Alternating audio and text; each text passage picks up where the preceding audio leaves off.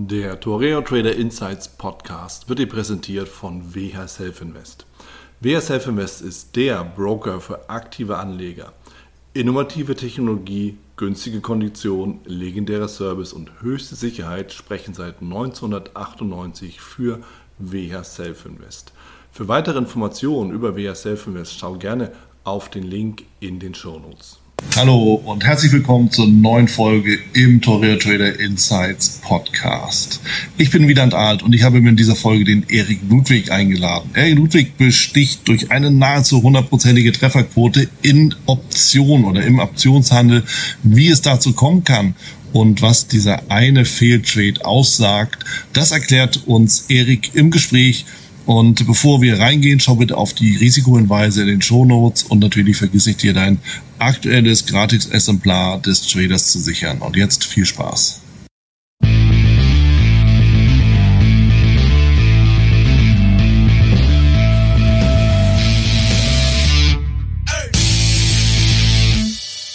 Ich bin hier mit dem Erik Ludwig zusammen. Erik Ludwig ist Optionshändler, hat ein Buch geschrieben, gerade frisch rausgekommen im September 21 oder im September 21 sogar. Optionen unschlagbar handeln. Du hältst Vorträge, du hast eine sehr, sehr erfolgreiche Optionsstrategie, liebe Erik. Und da bin ich natürlich gespannt, was es damit auf sich hat und wie du das Ganze entwickelt hast. Erstmal herzlich willkommen bei mir hier im, im Podcast. Danke, Wieland. Ich freue mich dabei zu sein. Klasse. Ey, dann lass uns direkt durchstarten. Das ganze Thema der Option ist ja für viele Börseninteressierte erstmal irgendwie so ein Buch mit sieben Siegeln. Was ist denn so der Schlüssel, um überhaupt einen Einstieg dazu zu bekommen, aus deiner Sicht? Ja, ich glaube, viele Leute ähm, haben den Eindruck, sie, sie stehen vor einer riesigen Herausforderung, äh, wenn es um Optionen geht. Und man muss auch zugeben, dass äh, ähm, Optionen auch sehr oft verteufelt werden, so nach dem Motto gefährliche Spekulation und so weiter. Und das bremst in der Regel auch den einen oder anderen. Ich glaube, man muss einfach ähm, offen sein gegen, gegenüber etwas Neuem sozusagen und sich Schritt für Schritt daran tasten und mal reinschauen, was es überhaupt bedeutet. Ist es wirklich so riskant, wie man es sagt? Und da hilft nur eins, sich äh, im Internet oder in der Literatur ein bisschen schlau zu machen. Und dann merkt man relativ schnell, dass äh, die Chancen äh, deutlich größer sind als die Risiken, wenn man von Optionen spricht. Mhm. Ja, ich meine, wenn es um Risiken geht, dann geht es ja immer so nach dem Motto, ja, dann kriegst du auf einmal irgendwie dann deine, äh, deine Ware ausgeliefert, ja, und auf einmal steht dann das Barrel Öl vor der Tür oder der berühmte mhm. Tanker oder sowas. Aber dem ist ja eigentlich gar nicht so, oder? Wie, wie muss ich das Nee, also sowas gibt es mittlerweile nicht mehr. Also gut, da sprichst du jetzt von Future-Optionen auf, mhm. auf Rohstoffe oder Futures auf, auf Rohstoffe. Das ist jetzt nicht unbedingt mein Steckenpferd. Äh, ich, halt, ich handle ganz einfach ähm, Optionen auf Indizes oder auf Aktien. Mhm. Habe mich auch ein bisschen auch mit äh, Future-Optionen auf Rohstoffe beschäftigt, aber äh, der Fokus liegt eher auf, auf Aktien und auf Indizes. Und da sollte man auch erstmal anfangen, wenn man sich mit Optionen beschäftigen möchte. Also nicht gleich das, äh, das Schwierigste da äh, angehen, sondern ich würde einfach sagen, sich ein paar gute Aktien, äh, zum Beispiel Blue Chips aussuchen und da mal gucken, was man mit Optionen da äh, gehebelt oder ungehebelt äh, quasi machen kann. Mhm. Okay. Was ist denn so dein Ansatz, wenn es, wenn es um Optionen geht? Ich meine, du bist ja unheimlich erfolgreich damit. Wenn ich mich richtig erinnere, bist du ja einer von denjenigen, die da praktisch gar keine Verluste aufzuweisen haben oder zumindest in der Gesamtheit der, der Trades. Ich meine, je nach Absicherungsstrategie oder was dann, was da so mit reinläuft, äh, treten, treten dann zwangsläufig Verluste als Teil eines Trades auf, aber der Gesamttrade selbst ist ja immer lukrativ und positiv gewesen bei dir, oder täusche ich mich da? Genau, also wir sind momentan äh, im Dienst, äh, den wir, äh, den ich verwalte, da der Renditebrief bei der World of Trading bei 88 abgeschlossenen Trades und wir haben äh, 87 Gewinntrades erzielt und äh, ein Verlusttrade gemacht und der Verlust betrug übrigens äh, drei Dollar, von daher war es äh, ziemlich äh, glimpflich, sage ich mal so. Und mhm. ähm, der Einsatz, also diese, diese Trefferquote und diese Erfolgswahrscheinlichkeit erreichst du einfach, indem du die Option nicht kaufst, sondern du sie verkaufst. Also wir sprechen hier von sogenannten Stillhaltergeschäften. Ähm, und viele wissen das nicht. Also ich Viele Anleger wissen nicht, dass wenn sie Option kaufen, sei es eine Put-Option oder eine Call-Option, sie immer eine Gewinnwahrscheinlichkeit von weniger als 50 Prozent haben. Und das ist egal, was du handelst, ob du eine Aktie oder einen Index äh, handelst, egal welche Parameter du für die Option wählst, du hast immer eine Gewinnwahrscheinlichkeit, die geringer ist als 50 Prozent. Mhm. Wenn du dich aber auf die andere Seite äh, verschlägst, also als Stillhalter, wenn du die Option leer verkaufst, dann kannst du eine Gewinnwahrscheinlichkeit von mehr als 90 Prozent haben, so, sofort bei der Eröffnung des Trades. Ähm, der, also im Umkehrschluss ist es so, dass du, wenn du, wenn du die Option verkaufst, dass du eine eine gewisse Prämie bekommst und diese Prämie ist auch deinen maximalen Gewinn und dieser Gewinn ist dann entsprechend begrenzt. Ähm, während wenn du Optionen kaufst, dann ist der Gewinn unbegrenzt. Da kannst du wirklich sehr, sehr viel Geld äh, gewinnen, wenn du zum Beispiel eine Call-Option kaufst oder eine Put-Option kaufst und wenn die Aktie sich in die richtige Richtung bewegt. Ähm, aber dafür, wie gesagt, hast du eine geringere Erfolgswahrscheinlichkeit. Und als Stillhalter hast du, wie gesagt, eine hohe Erfolgswahrscheinlichkeit, aber deine Gewinne sind begrenzt. Und mein Einsatz besteht einfach darin, ganz, ganz viele Trades zu machen Mhm. Und dank der hohen Gewinnwahrscheinlichkeit einfach einen Gewinn nach dem anderen äh, zu, ver, zu vereinnahmen. Und äh, ich, glaube, ich glaube, es gibt ein deutsches Sprichwort, äh, so Kleinvieh macht auch Mist. Ja? Und das ist grundsätzlich, äh, könnte man so den Einsatz definieren. Also mit äh, Kleinvieh ganz viel Mist machen. Das heißt, ich kumuliere die Gewinntrade Woche für Woche und sammle einfach die Prämien. Und dadurch lässt sich auch so eine, eine Rendite von Pi mal Daumen 15 Prozent pro Jahr erzielen. Und das nicht nur, wenn die Märkte steigen, sondern auch wenn die Märkte sich seitwärts bewegen oder fallen zum Beispiel. Mhm. Ich meine, das ist natürlich unfassbar interessant, eine, eine Situation zu erzeugen, wo du 90 Prozent Gewinnchance hast. Und da ist es praktisch tatsächlich fast egal, ob das ein kleiner Gewinn ist oder ein mittlerer, weil du ja den immer und immer und immer wieder machen kannst. Aber warum machen es dann nicht alle? Ja, die Frage wird mir auch sehr oft äh, gestellt. Also ähm, ja, also weißt du, es ist ein bisschen wie beim, beim Schachspielen. Also die Regeln vom Schach sind ja auch nicht so kompliziert, ja. Und dann denkt man auch, naja gut, eigentlich könnte jeder äh, ganz gut Schach spielen und ein Turnier gewinnen. Und trotzdem äh, würde, glaube ich, schaffen es nur die wenigsten überhaupt ein Regionalturnier zu gewinnen.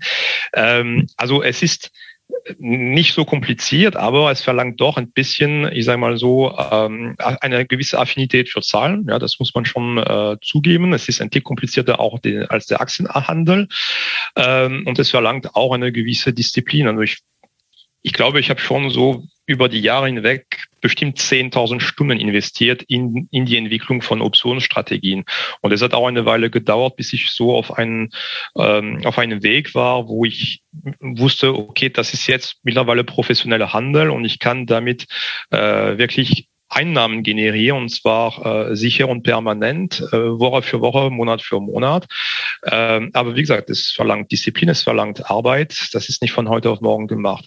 Mhm. Und es gibt auch manchmal so Situationen, die ich ähm, leider erlebe. Also keine Strategie ist absolut perfekt. Das heißt, es gibt manchmal auch Situationen, wo ein Trade gegen dich läuft, auch bei solchen Strategien, wo man eventuell sich die Ärmel hochkrempeln muss und einen Trade mal managen muss. Und im Optionshandel Handel heißt es zum Beispiel Rollen. So, und ich war auch schon mal in Situationen, wo ich sehr oft ein Trade rollen musste oder mehrere Trades rollen musste, managen musste. Und ich glaube, es gibt auch Anleger, die sich davon abschrecken lassen und feststellen nach zwei, drei Monate, wo die Trades nicht so gut gelaufen ist, dass die Strategie doch nichts für sie ist, weil die Geduld fehlt oder die Akzeptanz mal eine Durchstrecke von zwei, drei Wochen nicht da ist.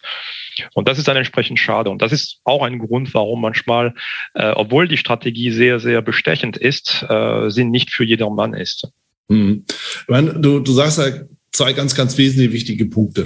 Der eine Punkt ist diese berühmten 10.000 Stunden. Ja, also die, der Weg zur Meisterschaft besteht ja wirklich darin, dass man sich eben eine, einen ne, über einen dicken Daumen gepeilt mit 10.000 Stunden mit der Materie beschäftigt. Aber das heißt eben nur die beschäftigt und nicht mehr raufguckt. Ja. Ich kann auch 10.000 Stunden Fußball gucken, kann es aber immer noch nicht. Ja. Also, ich muss mich schon irgendwie damit richtig auseinandersetzen und das auch üben und trainieren. So, und ich, ich, ich denke, das ist etwas, was viele halt auch vergessen.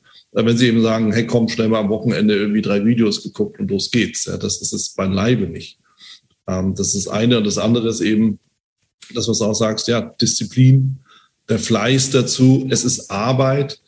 Und du sprichst es genau an. Ja, du hast dann irgendwann den Punkt gehabt, wo du professionell das angehen kannst, wo du selber gemerkt hast, okay, jetzt bin ich professionell. Das lässt sich auch schnell sagen, aber professionell ist man eben wirklich in dem Sinne dann auch erst, wenn man stetige, regelmäßige Einkünfte erzielen kann daraus, aus seinem Können. Ja, und das ist, das ist für viele eher ein Wunsch, aber nicht wirklich die Realität. Und deshalb finde es wichtig, das zu kombinieren, sich auch bewusst zu machen. Ähm, mit Disziplin, mit Vorbereitung, mit viel Arbeit kommt die Professionalität und das geht eben nur über einen gewissen Zeitraum. Irgendwann, äh, du, du kannst nicht erwarten, dass du gleich anfängst und super erfolgreich bist. Das wäre absoluter Zufall, gibt's auch, aber eher selten.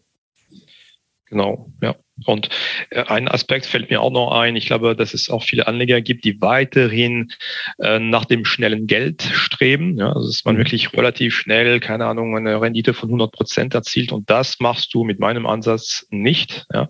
Äh, ich habe es erwähnt, also du sammelst ja Prämien, die einen gewissen Betrag äh, darstellen und dieser Gewinn ist begrenzt. Und das ist, das macht die Strategie nicht so, ich sage mal so auf den ersten Blick nicht so attraktiv, weil du kannst nicht, wie gesagt, über Nacht Nacht aus äh, 1000 Dollar äh, 10.000 Dollar machen. Ne? Mhm. Ähm, und die, es gibt immer noch viele Traders und Anleger, die tatsächlich eher das schnelle Geld suchen. Und ähm, daher sind manchmal auch Stiletter Strategie, wie ich sie handle, äh, nicht unbedingt äh, hoch angesehen sozusagen. Ne? Ja. ja klar, unter dem Aspekt wirst du diese Kandidaten sicherlich dann irgendwie in anderen Strategien, Produkten, Märkten, Zeitrahmen oder sonst was finden. Das sind aber auch genau die, die, ja klar, ich meine, wenn du hohe Renditen erwarten willst, muss halt auch ein extrem hohes Risiko eingehen. Ja? Also die, das Pendel schickt ja immer zwei Richtungen. Ja. Und das wird die Frage, kann ich mir das überhaupt erlauben? Ja, klar, wenn du sagst, ich lege mal 500 Euro ins Konto, im Regelfall werden die Menschen das über den Lebenszeitraum verkraften können. Ja, wenn du noch ein paar Nullen ranhängst, wird es halt eng irgendwann. Ja, ja genau. Dann muss man irgendwie das Spiel schon anders aufnehmen. Aber das ist wahrscheinlich auch eine der, einer der Faktoren, wenn du halt ein großes Konto hast, dann kommst du im Verhältnis mit kleinen Schritten ja trotzdem schon relativ weit. Wenn du ein kleines Konto hast, was bringt es dir dann, weißt ja, also eigentlich Stilhalterstrategien kannst du für, für jede Kontogröße anwenden, äh, mhm. egal ob, ob äh, klein oder groß. Äh, du kannst ja mit der Anzahl der sogenannten Kontrakte spielen. Kontrakte ist immer die kleinste handelbare Einheit von Optionen. Und wenn du ein Konto hast im sechsstelligen Bereich oder noch höher, dann handelst du entsprechend mehr Kontrakte. Äh, es gibt aber auch Möglichkeiten, selbst wenn du ein Konto mit 5000 Euro hast, ja, oder 10.000 Euro, äh, trotzdem profitabel zu sein und Stilhalterstrategien anzuwenden. Da wirst du allerdings äh, vielleicht nur ein oder zwei Kontrakte handeln können mhm. und äh, du wirst Du wirst vielleicht eine einzige Aktie auch äh, die auswählen, aber du könntest zum Beispiel die Aktie von Coca-Cola nehmen, die notiert ja um die 50 Dollar. Äh, mit der Strategie, die ich handle, müsstest du dann entsprechend so rund 5000 Dollar auf dem Konto haben, um eine, eine Option auf diese Aktie quasi zu verkaufen. Und äh, trotzdem kannst du damit äh, Schritt für Schritt deine Prämien vereinnahmen und ja. äh, auch übers Jahr, über ein Jahr zum Beispiel 15 Prozent Rendite erzielen. Ne? Das ist jetzt nicht ganz richtig. Sagtest du 15 oder 50? 15, 1,5 Prozent. Ja, so, und das versucht man am Sparbuch, ja gut, da müssen wir uns nicht weiter darüber lustig machen, aber bei, bei jeder anderen durchschnittlichen Geldanlage rauszubekommen, bei einem überschaubaren Risiko und auch überschaubaren Aufwand. Im Endeffekt will ich auf eine einzige Aktie dann konzentrierst. Also ich finde 15 Prozent ist dann auch in Ordnung. Aber es ist auch dann wieder im Umkehrschluss, auch die andere Seite dann der Medaille, 15 Prozent aus 10.000 oder aus 5.000 Euro bzw. Dollar ist dann natürlich für ein, ein Leben viel zu wenig. Wenn du aber ein großes ja, Konto hast und du machst, du hast, machst deine 15 Prozent aus einer Mio, okay, dann reicht's. Ja, dann, genau. dann geht das schon. Und das ist etwas, was wir uns natürlich immer wieder klar machen müssen, wenn wir so ein bisschen ähm, mit dem Augenzwinkern oder auch kritisch die Trader dann anschauen, die eben das volle Risiko gehen und sich schnellstmöglich irgendwie in die Zehntausender Prozentbereiche reinbewegen wollen. Ja, das hat ja einen Hintergrund, ja, weil du brauchst halt ein Turbo, wenn du klein anfängst. Irgendwo, irgendwie muss es ja funktionieren. Mhm. das darf man halt nicht vergessen. Und die Frage ist halt immer, gibt es irgendwo eine Möglichkeit, halt ähm, langfristig das aufzubauen? Und nebenbei halt irgendetwas zu machen. Wie war es denn bei dir? Ich meine, du, du, ich, ich spekuliere mal so, ich kenne deinen Hintergrund jetzt nicht vollkommen. Ich weiß, du bist Ingenieur, du hast auch bei Airbus gearbeitet äh, in Hamburg. Ähm, aber du, du hast ja auch den gleitenden Übergang sozusagen gemacht, nicht den gleitenden Durchschnitt, den gleitenden Übergang vom Beruf über so ein nebenberufliches Trading, bis du dann eben gesagt hast, okay, jetzt reicht's, jetzt kann ich es auch alleine machen, jetzt brauche ich auch keinen Job nebenbei. Wie lange hat der Prozess gedauert? Oh, ich glaube, das hat insgesamt vielleicht so, kurz überlegen, so fünf, sechs Jahre gedauert. Mhm. Also ähm, das Ganze hat natürlich, hat natürlich für mich wie für vielen Anleger, denke ich, als Hobby angefangen. Ne? Also ich habe 2003 Nee, 2001 habe ich bei, bei Airbus angefangen und hatte wirklich damals null Ahnung von, von Börse. Ja. Ähm, wie gesagt, ich habe als äh, Ingenieur angefangen und es gab zwei zwei Ereignisse, die mich Richtung Börse bewegt haben. Äh, ich habe damals erstmal ein Buch gelesen, will ich es nicht nennen, aber auch äh, das Buch hat mir ein bisschen die Augen geöffnet. Mhm. Der zeigte, wie man mit der Börse so und mit Hilfe von Zinseszinseffekt quasi ein Vermögen aufbauen kann. Das mhm. fand ich wirklich spannend. Ich dachte, naja, nur mit ein bisschen so Mathematik und einfach Geld irgendwo da anlegen, kann man wirklich äh, quasi sein, ja, also Vermögen aufbauen, seinen Ruhestand absichern und so weiter. Das war das eine. Und äh, ich hatte auch bei, bei Airbus damals zwei Kollegen, die leidenschaftlich äh, an der Börse tätig waren. Wie gesagt, ich hatte damals noch keine Ahnung von dem Thema. Und äh, diese, diese Leidenschaft von den zwei Kollegen, als die sich über den DAX unterhielten und so weiter, war wirklich äh, ansteckend. Und äh, irgendwann kam der Punkt, wo ich dachte, naja, ich, ich muss mal gucken, was da genau dahinter steckt. Und so fing es an, aber ich kam erst relativ spät da in Richtung Option, beziehungsweise drei, vier Jahre später. Mhm habe ich für mich dann die Option entdeckt, äh, durch auch ein Ereignis, was sich äh, im Unternehmen da, äh, also was im Unternehmen passiert ist. 2006 gab es viele Probleme mit dem A380 bei Airbus. Kannst ja. dich vielleicht auch erinnern, ja, in Hamburg. Ähm, und ich hatte damals ganz, ganz viele Airbus-Aktien im Depot und die sind natürlich richtig, richtig äh, in die Grütze gegangen, wenn ich das mal so sagen darf. Ja. Und und äh, dann dachte ich damals, äh, das, das kann doch nicht angehen. Äh, ich arbeite in diesem Unternehmen und zwar viele Stunden am Tag und äh, ich habe es gar nicht kommen sehen, dass, äh, dass sowas passieren konnte. Und ähm, ich dachte, naja gut, wenn ich es für die Aktie nicht einschätzen kann, wie soll ich es mit ganz anderen Aktien weltweit schaffen, irgendwelche Kursrichtungen zu antizipieren und davon zu profitieren? Mhm. Und ähm, das brachte mich dann zu dem Punkt, wo ich dachte, ich muss unbedingt eine, eine Strategie finden, womit ich auch Gewinne erzielen kann, wenn die Märkte oder wenn die Aktien, die ich handle, sich äh, nicht aufwärts bewegen, sondern auch seitwärts bewegen oder eventuell sogar fallen. Ne? Und äh, so bin ich dann Schritt für Schritt äh, in, die, in die Welt der Optionen da eingestiegen und äh, habe wie gesagt, das war immer noch ein Hobby damals, äh, aber im Laufe der Jahre, ja, Stichwort 10.000 Stunden sozusagen, ähm, ging es richtig äh, aufwärts mit meinen Ken äh, Kenntnissen. Und ähm, dann kam 2014 da bin ich auf den äh, Börsentag von, von Hamburg gegangen und habe äh, so selbst gebastelte Broschüren von meinen Strategien verteilt äh, an die verschiedenen Aussteller dort. Und äh, ja, eine Woche später wurde ich von einem Verlag angerufen und äh, man hat mich gefragt, ob ich meine Strategie vermarkten möchte. Und äh, ja, das war dann der Start meines Nebenberufs ja, als äh, Redakteur für einen Börsendienst. Und das habe ich jetzt äh, lange gemacht, bis 2000, äh, lass mich mal überlegen, bis 2020, so nebenberuflich. Und 2020 gab es dann die Chance, auch seitens Airbus da gut auszusteigen aus dem Unternehmen. Und äh, genau diese Chance habe ich ergriffen und dann war es kein Nebenberuf mehr, sondern ist es ein Hauptberuf geworden. Ja. Genau. Finde ich auch spannend, weil das, was du jetzt gerade schilderst, ist ja eigentlich so eine Sache, das kann man ja nicht planen. Ja, das nee. heißt, du, du hast im Endeffekt einfach dich für etwas interessiert, das hat sich ergeben. Das ist wie immer im Leben. Also das, ne, das ist auch, auch für, sicher für, für einige Zuhörer interessant, ne, die so ihren Weg suchen. Es ist ja wie immer im Leben. Du hörst irgendwas und dann klingelt die Glocke im Kopf. Ja, und dann fühlst du dich angesprochen und sagst, ah ja, das könnte was für mich sein. Und dann fängt der Weg an. Ja, dann gehst du, dann fängst du, dann beschäftigst dich damit. Das ist aber noch nichts, wo du sagst, daraus mache ich jetzt was, wovon ich ewig leben kann sondern das interessiert dich einfach und deshalb machst du das. Und je mehr du dich dafür interessierst, umso mehr wirst du dann ja auch merken, dass es Chancen gibt, die dich weiterbringen. Und das ist eben das, ich höre immer wieder mal, auch aus Unternehmen, ich habe ja lange genug Unternehmen beraten, dass dann Angebote gemacht werden. Und da gibt es eben Leute, die nehmen das sofort dankbar auf, weil die schon eine vollkommen andere Strategie für ihr Leben haben, so wie du dann. Einfach aus, weil du es einfach weiterentwickelt hast. So, und dann kommt natürlich die Abfindungszahlung obendrauf, die dir nochmal den Turboschub geben kann. Ne, ich sehe, du lächelst, genau. Und dann gibt es eben die anderen, die können damit überhaupt nichts anfangen, weil sie keinen Alternativplan haben für ihr Leben. Und ja, die, die sind dann praktisch überfordert. Und deshalb kann ich einfach nur jeden ermutigen, erstens sich auch die Zeit zu geben, parallel was aufzubauen. Und zweitens dann eben auch bereit zu sein, ins kalte Wasser zu springen, wenn die Möglichkeit da ist. Denn so kalt wird es dann schon nicht sein, wenn man sich über einen langen Zeitraum dann beschäftigt hat. Und das ist so, ich finde, die Geschichte, die du erzählt hast, die passt perfekt dazu. Ja, dann kommen nämlich die Zufälle, die eigentlich gar keine Zufälle sind, sondern die Gelegenheit, die es dann auch rund macht. Und das fand ich klasse. Das mal so auf dem goldenen Tablett sozusagen serviert zu bekommen. Ja, genau.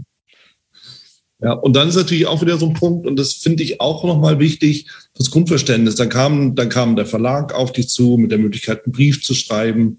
Jetzt unabhängig davon, ob man dann so glücklich ist miteinander oder nicht, aber es, es ist der nächste Nebenberuf in dem Sinne zum Trading, der sich dann anbietet.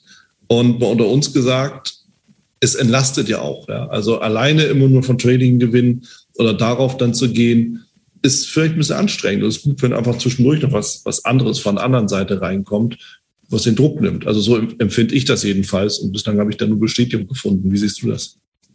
Ja, genau. Also was, was mich unheimlich äh, damals, ähm, also was mir unheimlich geholfen hat damals, war der Austausch auch mit den, mit den Lesern und äh, mit den Anlegern. Ich muss zugeben, dass ich, also dadurch, dass ich jetzt diesen Nebenberuf als, als Redakteur von Börsendienst angenommen hatte, bin ich deutlich besser geworden, wenn ich das mal so sagen darf, im, in Sachen Trading. Ähm, da kamen Fragen auf mich zu, wo woran ich teilweise gar nicht gedacht hatte, wo ich dachte, naja gut, das, das sind tatsächlich gute Punkte und gute Sichtweisen. Ähm, und ich habe immer versucht, die, äh, die Rückmeldung, die Feedbacks von den, von den Lesern da in, in, in die Strategie auch einzuarbeiten, sofern es natürlich Sinn ergab. Ähm, und der andere Aspekt, was auch äh, dazu geführt hat, dass mein Trading sich verbessert hat. Ich wusste auf einmal, dass andere Leute als ich meine, meine Empfehlungen, fol meinen Empfehlungen folgten. Ne? Mhm. Ähm, und, und da spürt man schon, äh, am Anfang spürt man ein bisschen Druck, muss man zugeben, und natürlich auch viel Verantwortung, weil man denkt, Achtung, was du jetzt da machst, äh, du bist nicht nur der Einzige, der, der diesen Trade jetzt handelt, da sind vielleicht hunderte von anderen Leute, die genau das machen, was du da machst. Ja, und ja. Äh, ich weiß auch nicht, wie viele Kontrakte oder wie viel, wie groß die Investitionen da waren von von, den einen, von dem einen oder anderen Leser. Ich habe äh, ab und zu mal was mitgekriegt, wo ich manchmal auch fast vom Stuhl gefallen bin von, von der Höhe der, der Investition und von dem, von dem Trade, so was wie viele Kontrakte gehandelt worden sind. Mhm.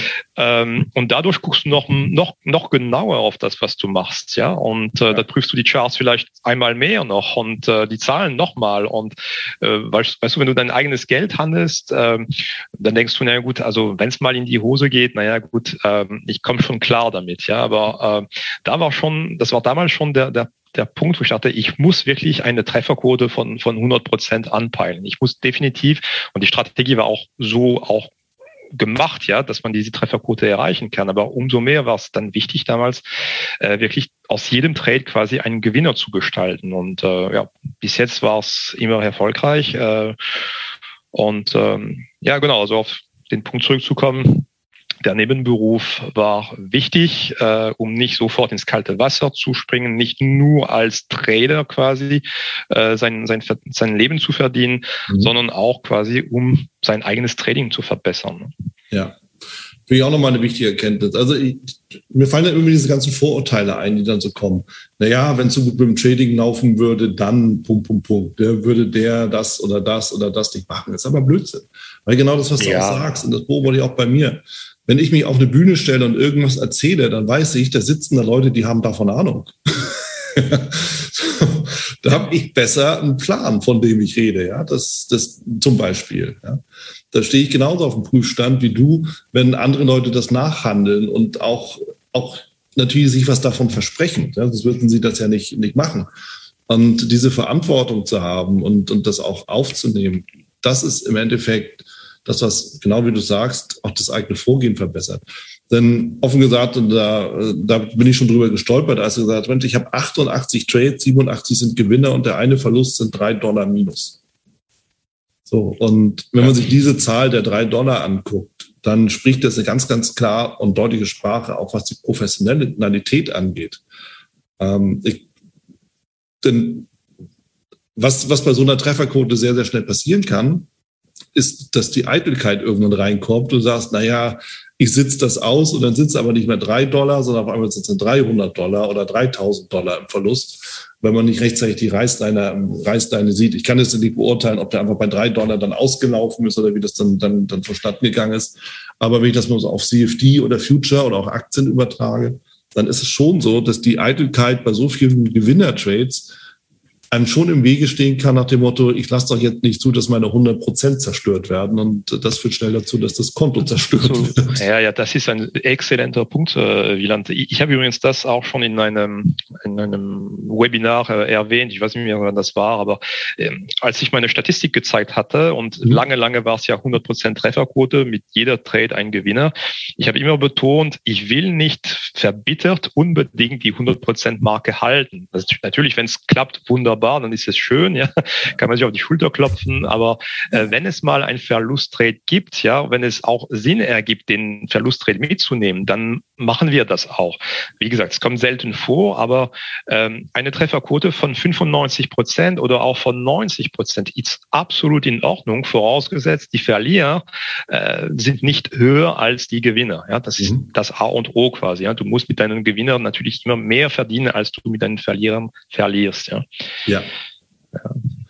Ja, so. Und deshalb, wenn sich diese Zahl anguckt, das, das ist die aussagenkräftigste Zahl, um Professionalität zu, zu, in irgendeiner Art und Weise zu beurteilen ich muss zugeben, ich habe äh, damals auch, äh, als ich diesen Verlusttrade gemacht habe, Lothar von Traders da geschrieben und gesagt, ich bin eigentlich gar nicht, gar nicht unglücklich, dass wir jetzt einen Verlusttrade gemacht haben, weil das nimmt ein bisschen Druck weg. Mhm. Ja, einerseits und andererseits, es macht fast die Strategie noch plausibler, weil ich hatte auch den einen oder anderen Skeptiker, der mir sagt, nee, das, das kann nicht sein. Also 100 Prozent, das gibt's doch gar nicht. Du kannst mhm. nicht 80 Trades in Folge mit Gewinn da erzielt haben. So, boah, die Zahlen sind ja belastbar. Es war tatsächlich so. Und äh, jetzt, jetzt haben wir einen Verlierer. Das, das, das macht das Ganze noch glaubwürdiger und nimmt ein bisschen. Druck, weg, Druck weg in der ganzen Geschichte. Ja, klar. So, und am, am Ende, du wirst immer Skeptiker haben, die alles in Frage stellen. Aber am Ende erzählt das natürlich sehr, sehr viel auch über die Skeptiker und weniger über dich. Das ist das eine. Und das andere, wie gesagt, ich kann es halt immer nur sagen, bei den drei Dollar war ich wirklich, äh, da, da, da ist, äh, bin ich sehr aufmerksam geworden, weil das eher untypisch ist von dem, was uns sonst so gezeigt wird sondern meistens steht da halt eine ganz andere Zahl, die dann eher etwas, ja, wie, wie formuliert ist, äh, desaströser ist, deutlich ja. desaströser ja. ist, weil dann die Emotionen reinkommen. Ja, äh, Thema Emotionen. Wie gehst du damit um? Offensichtlich hast du da ja eine ganz gute Lösung für dich gefunden. Oh, ich weiß gar nicht, ob, es, ob ich eine Lösung gefunden habe äh, oder ob es sich im Laufe der Jahre einfach so ergeben hat, äh, dass das, äh, das, also ich muss sagen, eine Zeit lang war ich auch ein bisschen Opfer meiner, meiner Emotionen. Ähm, mich interessierten nur die Indikatoren, die Strategien, die Mathematik dahinter und ich dachte, naja, die Emotionen habe ich auch schon unter Kontrolle, das ist kein Thema und ich glaube, viele denken auch so ja. und unterschätzen quasi, dass man auch ab und zu getrieben ist und das ist auch normal, das ist menschlich. Und es geht nie darum, die ähm, also Emotions emotionslos zu handeln. Es geht nie darum, emotionslos zu handeln, weil man empfindet Emotionen und man kann sie nicht wegstecken. Es geht nur darum, quasi sich seinen Emotionen bewusst zu sein und sie entsprechend unter Kontrolle zu halten. Also ich habe zwei ganz einfache Tricks und die sind gar nicht neu. Ja? Also die findest du auch, wenn du ein bisschen da Recherche machst. Also wenn ich jetzt zum Beispiel einen Impuls spüre, zum Beispiel eine Aktie zu handeln, sei es direkt oder via eine Option, weil ich gerade etwas gelesen habe, wo ich denke, naja, tatsächlich, das ist eine super Aktie, die muss ich jetzt haben oder die muss ich handeln, mhm. äh, dann nehme ich immer erstmal Abstand, äh, teilweise sogar einen Tag komplett Abstand, weil ich denke, naja gut, wenn die Aktie so gut ist, dann ist sie morgen auch noch gut und dann ist sie übermorgen auch noch gut.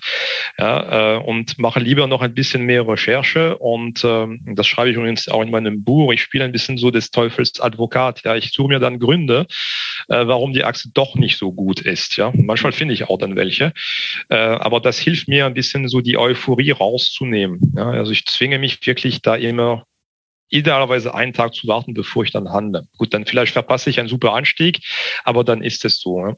Mhm. Und der andere Trick, der ist, denke ich, vielen bekannt.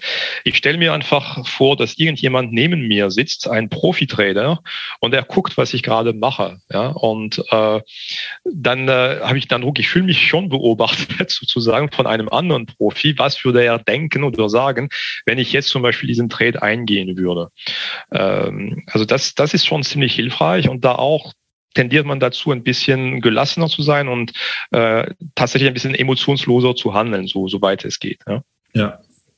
Ja, das ist dann wieder der Effekt des auch des, des Börsenbriefs, ja, wo du eben, du wirst nicht von, ja. anderen Profis beobachtet, aber von unzähligen ja. oder vielen anderen Kunden, die sich davon eben was versprechen. Ja, und die das eben nicht so beurteilen können wie, wie du. Und ja, mit der Verantwortung. Ja, das äh, finde find ich auch entsprechend einen wichtigen Punkt. Lass uns mal so ein bisschen auch über dein Buch sprechen. Ich meine, du bist ja gerade Ende, Ende September da rangekommen oder auf den Markt gekommen, Optionen unschlagbar handeln, bringen sie ihre Einnahmen ins Rollen. Das hört sich natürlich sehr, sehr spannend an und vor allem auch sehr verlockend an. Ähm, und du sagst, das ist irgendwie sicherer als, als Aktie, lukrativer, effizienter, besser als so verschiedene Sachen. Ähm, Geht es denn da nur um, um äh, die entsprechenden Stillhaltergeschäfte oder gibt es da noch andere Strategien, wo du sagst, da ist der Turbo drin? Naja, also es geht tatsächlich um Stillaltergeschäfte und es geht um eine, ich sage mal so, eine Perfektionierung von bestehenden Stillalterstrategien. Also die, mhm. die bekanntesten Stillalterstrategien sind ja Cash Secured Put, äh, Covered Calls und die sogenannte Wheel-Strategie. Mhm. Und ähm, die sind, die haben alle Vorteile, die haben aber auch alle äh, Nachteile. Und äh, die Idee des Buchs war eigentlich zu gucken, ob man aus diesen bekannten Strategien quasi etwas deutlich Besseres machen könnte, mhm. äh, indem man einige Komponente da einbaut. Ähm, also wenn du willst, kann ich ein bisschen über die, die Technik äh, erzählen. Ja. Also ähm, im Optionshandel ist es so, du kannst quasi, wenn du Stillhaltergeschäfte eingehst, ähm, die Trades managen, habe ich vorhin schon erwähnt. Man kann sie rollen. Rollen ist eine sehr, sehr bestimmte Technik im Optionshandel. Es besteht einfach darin, ein, ein Cash-Secured Put, also eine leer verkaufte Put-Option, rechtzeitig zu schließen und eine neue zu eröffnen. Immer mit dem Ziel, quasi die Gewinnschwelle, also der Break-Even von deinem Trade zu verbessern mhm. und immer eine, eine positive Prämie aufrecht zu erhalten. So, das ist ein bisschen technisch, aber das ist grundsätzlich das Prinzip. Und ähm, ich, ich finde im deutschsprachigen Raum, wahrscheinlich ist es anderswo nicht, nicht viel anders, ist diese Technik des Rollens nicht so wirklich präsent. Die wird ab und zu erwähnt, äh, aber die ist nicht so verbreitet. Und ähm, das, was ich jetzt im Buch beschreibe, ist wirklich eine Strategie, wo das Rollen eine integrierte Komponente ist. Und dann geht es natürlich auch darum, richtig zu rollen, weil das wird auch teilweise nicht so gut gemacht, wenn man sich so ein bisschen die allgemeine Literatur oder so Sachen auf YouTube da anschaut. Ähm, da gibt es eine Art und Weise, Optionen zu rollen, wo ich denke, da geht definitiv mehr. Da kann man ein bisschen mit mehr Stellschrauben spielen, um den Trade noch sicherer zu gestalten. So und das, das beschreibe ich quasi in dem Buch. Und am Ende geht es darum, wie immer, ja, äh, aus fast jedem Trade einen Gewinner zu machen. Also immer noch das Thema Trefferquote 100 Prozent zu erzielen. So, und ähm, bei, der, bei der Strategie der Covered Calls, das ist auch eine sehr beliebte, bekannte Strategie. Da geht es einfach nur darum, dass man ähm, Aktien im Depot hat und gegen diese Aktien verkauft man eine Call-Option. Mhm. Diese Strategie finde ich persönlich schlecht. Also ich habe im Buch beschreibe ich sie als drittklassig, weil sie weder äh, einen guten Schutz für die Position anbietet, noch äh, viel Aufwärtspotenzial äh, offen lässt. So, und da gibt es eine Möglichkeit, ähm, diese, diese Covered Call Strategie zu verbessern. In dem, in dem Buch nenne ich sie die asymmetrische Covered Call Technik, indem man quasi nicht so viele Calls handelt, wie man Aktien im Depot hat. Ich gehe jetzt nicht so sehr ins Detail, aber äh, es geht darum, einerseits den Schutz nach unten zu erhöhen, wenn die Aktie weiter fällt und andererseits das Aufwärtspotenzial der Aktie aufrecht zu erhalten und dabei trotzdem noch eine ordentliche Prämie zu vereinnahmen. So. Also das sind die zwei Hauptelemente des Buchs. Wie gesagt, einerseits die Rolltechnik verbessern und sie wirklich als integrierter als integrierten Bestandteil einer Strategie zu sehen und andererseits bei der Technik der Covered Calls einen, ja, einen kleinen Twist quasi in die Strategie einzubauen, damit man deutlich mehr Rendite erzielen kann und einen, einen besseren äh, Schutz quasi bekommt. Ja. Mhm. Spannend. Ja, besserer Schutz auch nochmal so ein, so ein Stichwort. Du hast ja schon verraten, arbeitest du schon wieder an einem neuen Buch. Ja, kaum ist das eine raus, muss das nächste her. Das ist, das ist so, wenn man sich für etwas begeistert, oder? War jetzt ja, so unter uns. Was willst du sagen? Was willst du machen? Ja, da sprichst du ja von, von Absicherung, Hedging-Strategien. Ja, genau, also, äh, genau. In dem Fall, wenn es darum jetzt geht, ein Buch, Bücher zu schreiben, da lasse ich die Emotionen mal freien Lauf, da ausnahmsweise, weil es macht wirklich Spaß. Na, wer weiß, vielleicht habe ich in zwei Monaten keine Lust mehr, aber ja, momentan bin ich dran und ähm, ich habe schon angefangen mit, äh, mit dem neuen Thema ähm, also das, das, das Buch wird heißen, das große Buch der, äh, des Optionshedgings, beziehungsweise mhm. wie du mit Optionen dein Depot ähm, absicherst und äh, schützt. Und da ist es, finde ich, auch ein bisschen dünn, was man so in der Literatur oder im Internet findet. Man spricht viel von gekauften Put-Optionen. Das ist wirklich die äh, Absicherungsstrategie schlechthin. Aber ähm, aus meiner Sicht äh, finde ich, dass diese, diese Absicherungsstrategie nicht besonders gut ist und dass es ganz, ganz viele andere Möglichkeiten gibt, ein Depot äh, deutlich effizienter zu, zu schützen. Genau, und darum geht es in dem Buch. Ich werde, denke ich, so um die acht bis zehn Techniken zeigen, wie man das machen kann äh, und äh, wie man diese Techniken miteinander kombinieren kann, äh, damit sie für ein, ein Depot passen und äh, werde unterschiedliche Arten von Hedging zeigen, alles mit Optionen, aber unterschiedliche Kategorien. Also zum Beispiel wird es das Thema Volatilitätshedging geben. Mhm. Äh, also wie profitiert man zum Beispiel von einer steigenden äh, Volatilität und die Volatilität steigt ja, wenn die Märkte fallen, ne? und deswegen kann man darauf setzen.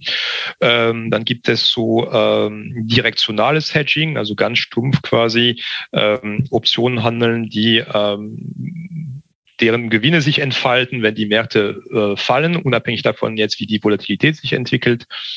Und ähm, dann äh, Hedging-Techniken mit einem sogenannten Aufwärtsschutz. Das heißt, selbst wenn die Märkte steigen, machst du mit deinen Hedging-Positionen keinen Verlust. Das heißt, du bist immer noch kostenneutral mit deinem Hedging.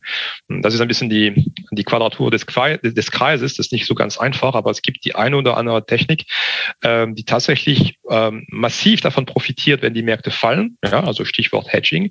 Mhm. Aber auch kaum Geld ver verlieren, wenn, wenn die Märkte steigen. Ne? Mhm. Und ähm, genau, also darum wird es gehen in dem, äh, in dem nächsten Buch. Also das ist natürlich, das hört sich an wie die Quadratur des Kreises oder wie ähm, ja das, was man die, die eierlegende Wollmilchsau. Ja, das ist ja, so, ja. Wo, wo du einfach diese das Hedging ist ja immer teuer. Ja? Die Versicherung kostet immer Geld. Du frierst den Preis ein im klassischen Fall und machst wieder Gewinne mit deiner bestehenden Long-Position, äh, weil du, ja, weil weil die ja fällt, logischerweise, und der Hedge das dann eins zu eins äh, gleichzeitig dann wieder zurückspielt oder eben umgekehrt. Aber das, was du da schilderst, wie ist das möglich? Ja, also genau das, was du gerade gesagt hast. Also typischerweise gekaufte Put-Optionen haben, also weisen dieses Problem auf. Du kaufst etwas, in der Regel auch ziemlich teuer, finde ich, profitierst, wenn die Märkte kollabieren, aber die müssen dann richtig fallen, damit äh, deine Gewinnschwelle äh, erreicht wird.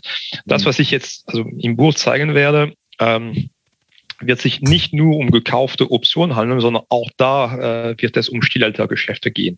Ähm, also ich, ich bin am überlegen, ob ich auch die ähm, die, also die ultimative Waffe quasi erwähne, äh, wenn ich den Begriff da kurz erwähnen darf. Also ähm, ich hedge zum Beispiel mein Depot mit einem Straddle auf den VXX. So, das ist jetzt ein bisschen Fachjargon, aber der VXX ist ein Volatilitätsinstrument, der spiegelt den kurzfristigen Verlauf des Volatilitätsindex VIX.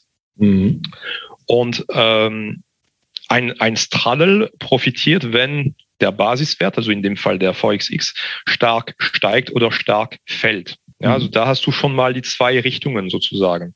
Äh, egal, ob der Markt fällt oder steigt, du kannst mit einem gekauften Straddle auf den VXX quasi ähm, gewinnen. Ja? ja. Ähm, das Problem ist natürlich, dass der VXX auch äh, Kosten mit sich zieht. Also man, man muss ihn kaufen und der ist tatsächlich, je nachdem, welche Laufzeit man wählt, nicht gerade billig.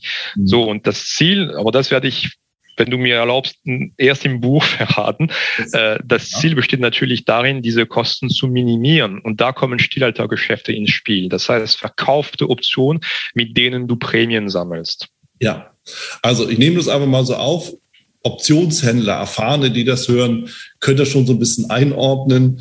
Und äh, für diejenigen, die von Anfang an erst überhaupt sich damit beschäftigen wollen, ähm, ist schon das gesprochene Wort fast überfordernd. Und deshalb denke ich, ist es auch sinnvoll, das im Buch wirklich auch ein bisschen stärker auch herzuleiten. Weil jetzt war eben so, dass das äh, ist äh, zu sagen, ist sicherlich nicht wirklich weiterführend und sorgt eher wahrscheinlich für das negative Ergebnis und nicht für das positive. Deshalb ähm, bin ich und sind wir natürlich dann gespannt auch aufs Buch. Erik, lass uns Richtung Schluss gerade gehen. Äh, die typische Frage, die ich gerne immer stelle, ist, wenn ich mich jetzt mit Optionen beschäftigen will, was ist so dein Tipp für mich? Wie steige ich denn am besten ein in das Thema? Womit beschäftige ich mich zuallererst? Ja, also mittlerweile brauchst du gar keinen Cent mehr äh, auszugeben, um die Grundlagen von Optionen zu lernen. Mittlerweile mhm. findest du im Internet oder auch äh, in der Literatur, wobei Internet reicht vollkommen, äh, alles Mögliche, um, ähm, um ähm, die Welt von, von Optionen zu, zu entdecken und zu erlernen. Also ich würde damit anfangen, äh, wie gesagt, auf YouTube oder einfach in Google äh, als Suchfunktion Grundlage von Optionen eintippen und da findest du ganz viele Sachen, Artikel übrigens auch von mir. Äh, das findest du auch bei manchen Brokern auch. Da haben sie auch immer so eine Ausbildungsseite und sich da erstmal ein paar Monate lang damit auseinandersetzen, äh, lesen, was es da so, so gibt. Ähm, tatsächlich auch mal entdecken, was es bedeutet, eine Option zu kaufen und dann erst später gucken, was es bedeutet, eine Option leer zu verkaufen. Wenn du beide Aspekte verinnerlicht hast, dann wirst du wahrscheinlich auf die Seite des Verkäufers äh, bleiben und dann da anfangen, gewisse Strategien äh, umzusetzen. Dann, wenn du tatsächlich dann aktiv handeln möchtest, würde ich natürlich mit einer einfachen Strategie anfangen. Das ist typischerweise die Strategie, die ich vorhin erwähnt habe, Cash Secured Puts. Ja, äh, das ist wirklich eine einfache Strategie. Du handelst eine einzige Option, keine komplizierte Kombination von Optionen. Äh, du hast eine gewisse Sicherheit, du hast sogar auch steuerliche Vorteile ähm, und damit würde ich mich dann entsprechend beschäftigen und dann nicht sofort mit Echtgeld, sondern idealerweise erstmal in einem De Demokonto mit Papiergeld den ein oder anderen Trade machen. Ja. Das wäre, denke ich, die, die ersten Schritte. Ja. Hört sich plausibel an, Grundlagen lernen, erste Schritte machen, Demokonto, klassisch, aber bewährt. Und ich ergänze auch aus deinem Lebensweg heraus, nicht gleich sofort losrennen, weil man der Meinung ist, jetzt funktioniert und alles irgendwie einen Haufen werfen, sondern durchaus bewusst daran gehen und vielleicht auch die Gelegenheit abwarten. Äh, wenn sich denn dann eine ergibt, dann ist es vielleicht besser, als wenn man einfach jetzt alles äh, heiß über Kopf über den Haufen wirft und äh, dann irgendwann das vielleicht sogar bereut. Deshalb, ähm, das war hier nochmal ein ganz, ganz wichtigen Punkt. Erik, vielen Dank für deine ganzen Insights, für deine Einblicke und auch für dein, ja, dafür, dass du deine Lebensweisheit schon so weit zumindest erst mal mit uns geteilt hast. Hat mir viel Freude mit dir bereitet. Ich hoffe, wir sehen uns dann mal live wieder ähm, und ähm, können unser Gespräch an der entsprechenden Stelle fortsetzen. Aber jetzt erstmal an der Stelle vielen, vielen lieben Dank. Ja, gerne, Wieland. Hat mir auch sehr viel Spaß gebracht. Vielen Dank und bis zum nächsten Mal vielleicht. Das war's auch schon wieder hier im Torero Trader Insights Podcast. Ich freue mich, dass du dabei warst und ich wünsche dir natürlich viel Erfolg bei der Umsetzung der Impulse. Denn äh, wenn wir über Impulse sprechen, dann heißt es natürlich auch für dich, dass du überlegen musst, wie kann ich das in meine persönliche Praxis am besten auch umsetzen, adaptieren und dabei halt eben alles Gute, viel Erfolg. Wenn dir der Podcast gefällt, dann teile ihn auf jeden Fall mit deinen Freunden, Bekannten und all denen, von denen du weißt, dass sie sich für Börsenhandel und Trading interessieren. Hinterlass mir gerne auch eine Bewertung oder schick mir eine E-Mail, wenn du mit mir in Kontakt treten möchtest. Folge mir auf Facebook und vergiss nicht den Newsletter zu abonnieren der Torero Trader School, um eben immer auf dem aktuellen Stand der Dinge zu sein, was Veranstaltungen, Ausbildung, Schulung, Vorträge oder auch neue Artikel angeht. In dem Sinne freue ich mich aufs nächste Mal gemeinsam mit dir, wünsche dir viel Erfolg, alles Gute, bis zum nächsten Mal bei Torero Trader Insights, dein Wieland Alt. Da du ja noch da bist, ich will dich nochmal einladen in die VTRD. Schau mal vorbei, vtrd.de. Schau dir an, wo die Regionalgruppen sind und ob die Webinare vielleicht auch nochmal interessant sind. Dann werde gerne ein Mitglied bei uns.